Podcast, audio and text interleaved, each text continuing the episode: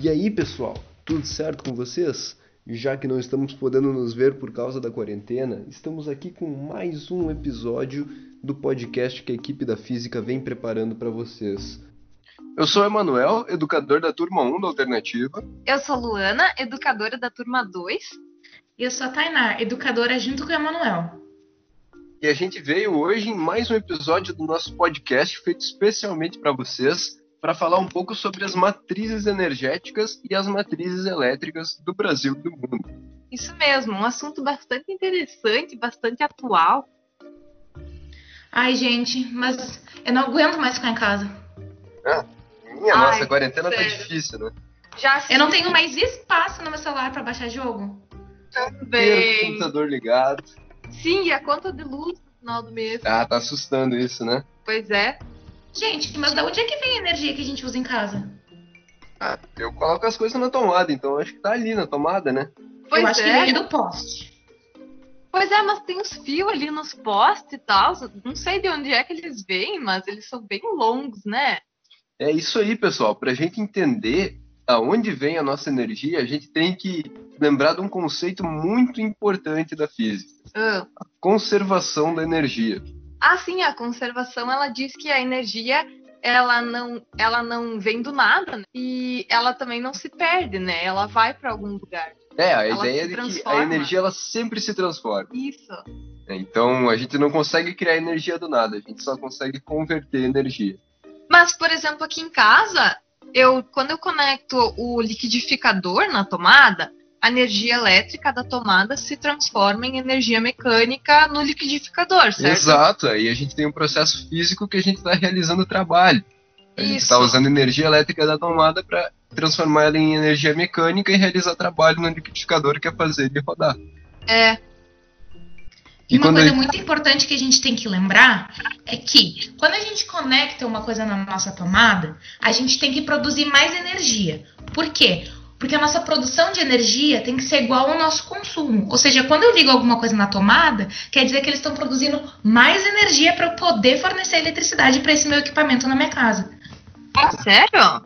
Eu achei que ficava estocada a energia, tipo, em algum lugar. É, não, a gente não tem estoque de energia. Nós temos um o sistema está girando na hora. Então a energia que a gente está usando agora está lá em Itaipu sendo produzida agora. Nossa! É como se cada coisinha que a gente conectasse na tomada deixasse a turbina de Itaipu um pouquinho mais pesada. Mas como é que é essa? Como é que se faz para produzir a energia elétrica? É sempre esse processo de conversão de energia. Sim. Então, para produzir, a gente está girando uma turbina. Então, está usando energia mecânica para girar a turbina e a turbina transforma a energia mecânica em energia elétrica. Ah, tá. E a energia que eu uso para, por exemplo, preparar minha comida no fogão ou para movimentar o meu carro, é a mesma que eu uso para produzir eletricidade? Pois é, né? É, pois essa é uma questão muito interessante, né? Porque o, o gás O de cozinha gás, ali, a o botijão de gasolina. gás, ele não tá gerando energia elétrica, mas É verdade. ele tá gerando calor, e calor é energia. Sim. Então, para entender isso, a gente precisa entender a diferença entre matrizes energéticas e matrizes elétricas. As nossas matrizes energéticas são as fontes de energia que a gente tem disponível, por exemplo, para movimentar o nosso carro, para preparar a nossa comida no fogão e também para gerar eletricidade. E a nossa matriz elétrica é o conjunto de fontes disponíveis para a gente fazer ah, gerar energia elétrica. Ou seja, as matrizes elétricas elas estão dentro das matrizes energéticas. Ah, Fosse um bloco entendi. dentro do outro, né? Sim. As elétricas são uma parte das energéticas. Isso, isso. Tem várias coisas que geram energia e vários tipos de energia. Então a energia elétrica é só um tipo desses. Entendi. Mas então, da onde em si que vem a nossa energia elétrica? É, no Brasil, boa parte da nossa energia vem das hidrelétricas. Ah, tipo Itaipu, né? É, eu acho que todo mundo já ouviu falar da Itaipu e de hidrelétricas menores que tem na região, aqui perto da hidrelétrica de Dona Francisca. Sim. Enfim, o Brasil inteiro tem vários complexos hidrelétricos. Sim. Mas é assim no mundo todo? Aí Pois que é. tá, essa é uma, uma vantagem do nosso país, que a gente tem muitos rios com queda d'água, o é, que né? facilita essa, pro- essa construção das hidrelétricas. Mas e na Europa, por exemplo? É, se a gente pensar em países pequenos, como os europeus, eles não têm espaço para construir uma hidrelétrica e Sim. alguns não têm nem o rio com queda d'água. Sim. Então eles têm que ah, gerar energia de outra forma. Hum, Hum. Então isso faz com que as nossas matrizes elétricas no Brasil sejam muito diferentes das mundiais? É, todos os, cada país teria uma matriz energética um pouquinho diferente, dependendo das suas condições. Então, Ah, do faz Brasil sentido. para um país pequeno, tá- daria uma diferença bem grande na matriz energética. É, muitos usam a nuclear, né? Também. Isso, isso. Países pequenos com pouco espaço, a nuclear ela tem uma área bem pequena e produz bastante energia. Sim. Eu ouvi falar que na Europa eles usam muito termoelétrica e muito eólica também. Sim, Ah, É, legal. termoelétrica é a energia da queima, né? Da, da queima dos combustíveis. combustíveis. Isso. E a eólica é aquela dos catavento que a gente conhece, que a gente tem alguns parques aqui no Brasil, Sim. mas nada comparado com a Europa, que eles chegam a ter parques no meio do mar. Sério? Meu, faz todo sentido, porque pensa o vento que tem na né? praia, Quem já né? foi pra praia sabe o ventão que é, aquela areia voando, coisa Sim. linda, né? Na cara, nos olhos. Pois é, e aproveitando esse vento, bem no meio do mar, bem isolado de tudo, não tem prédio, não tem nada para atrapalhar o Sim. fluido do vento. Então tem o vento muito forte gerando as turbinas, hidre- as turbinas eólicas. Meu, que gente esperta. É, e pensa que tem que sair fio lá do meio do mar, por baixo da água até a, a terra, para conseguir Pois é. transportar essa energia. E tem alguma diferença, então, entre a gente usar mais hidrelétrica ou mais termoelétrica no final na nossa conta de energia? Ah, para nós isso aí dá, dá uma diferença. Acho que todo mundo já ouviu falar nas bandeiras da energia, né? Ah, sim. Aquelas que aparecem no jornal, que aparecem na conta de luz, sai no Uhum. Jornal Nacional quando a gente tem bandeira vermelha, No que a energia verão, tá né? mais cara. Sim. Então, o que, que é isso? É basicamente um jeito que ah, a concessionária tem de repassar os custos de energia para nós, que somos os consumidores. Sim. Então, a- as usinas eh, hidrelétricas elas precisam do nível de água para operar, é como se fosse uma comporta que abre. Assim. Sim, a, a barragem, né? Isso, isso. E aí, quando esse nível da água da barragem está baixo, que são nos períodos de, de escassez de água, de estiagem e tudo mais, Sim.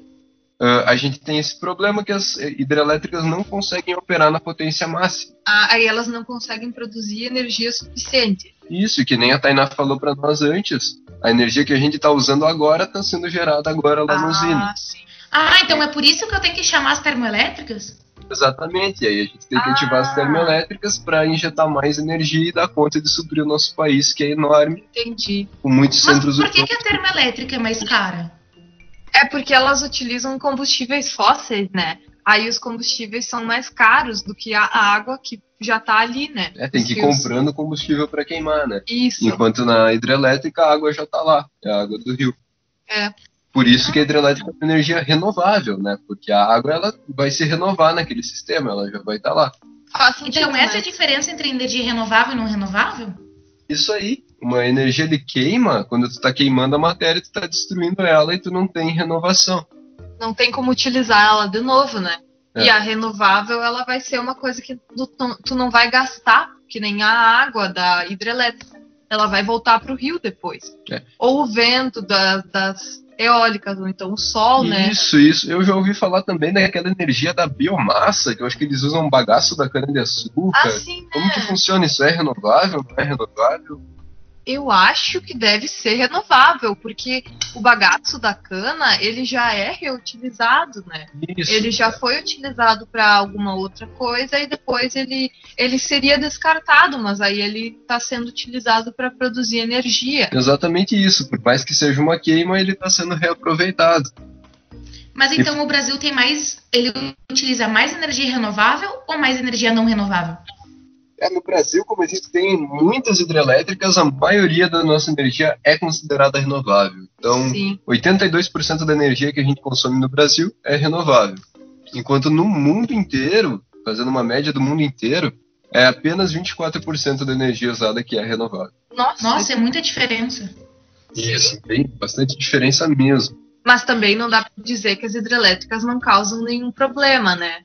É, a- Elas. por mais que ela é renovável, na hora de construir a hidrelétrica, ela causa muito impacto. né? Social e ambiental também, né? Claro, claro. Alaga algumas... Mas então, falando em hidrelétrica, eu ouvi falar que a gente tem uma das hidrelétricas maiores do mundo.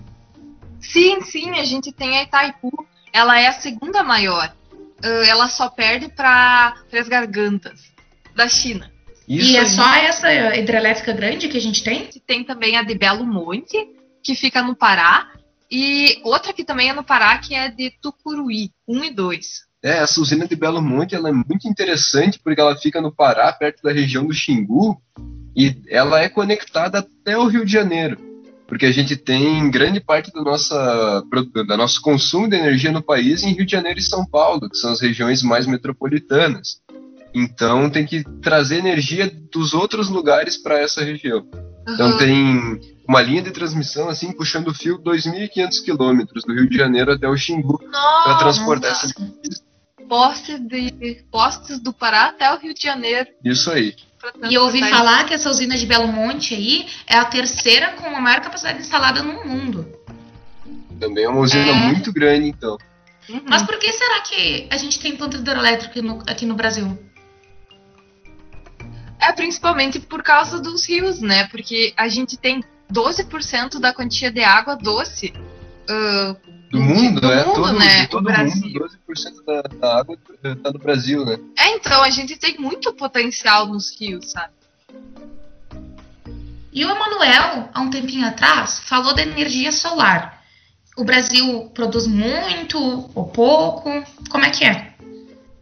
Sim, o Brasil ele está entre os 30 países com maior produção de, de energia so- solar, maior ou igual a 1 gigawatt. É, um gigawatt é bastante coisa na produção, bastante potência. Então o Brasil ele está crescendo, está trabalhando também na energia solar, principalmente ah, algum- o Rio Grande do Sul é um estado que produz bastante energia solar também, mas o Brasil tem poucos parques solares. A maior Sim. parte da, da energia solar é produzida nas casas. assim. Ah, eu vejo bastante nos telhados, né, das casas. Então, pessoal, eh, a gente conversou hoje um pouco da- das matrizes energéticas e das matrizes elétricas. E a gente falou bastante tanto da energia hidrelétrica quanto da termoelétrica. E aí agora a gente convida vocês a acompanharem o próximo episódio do nosso podcast, onde a gente vai dar foco para essas duas energias. A gente vai falar direitinho sobre elas, explicando o funcionamento.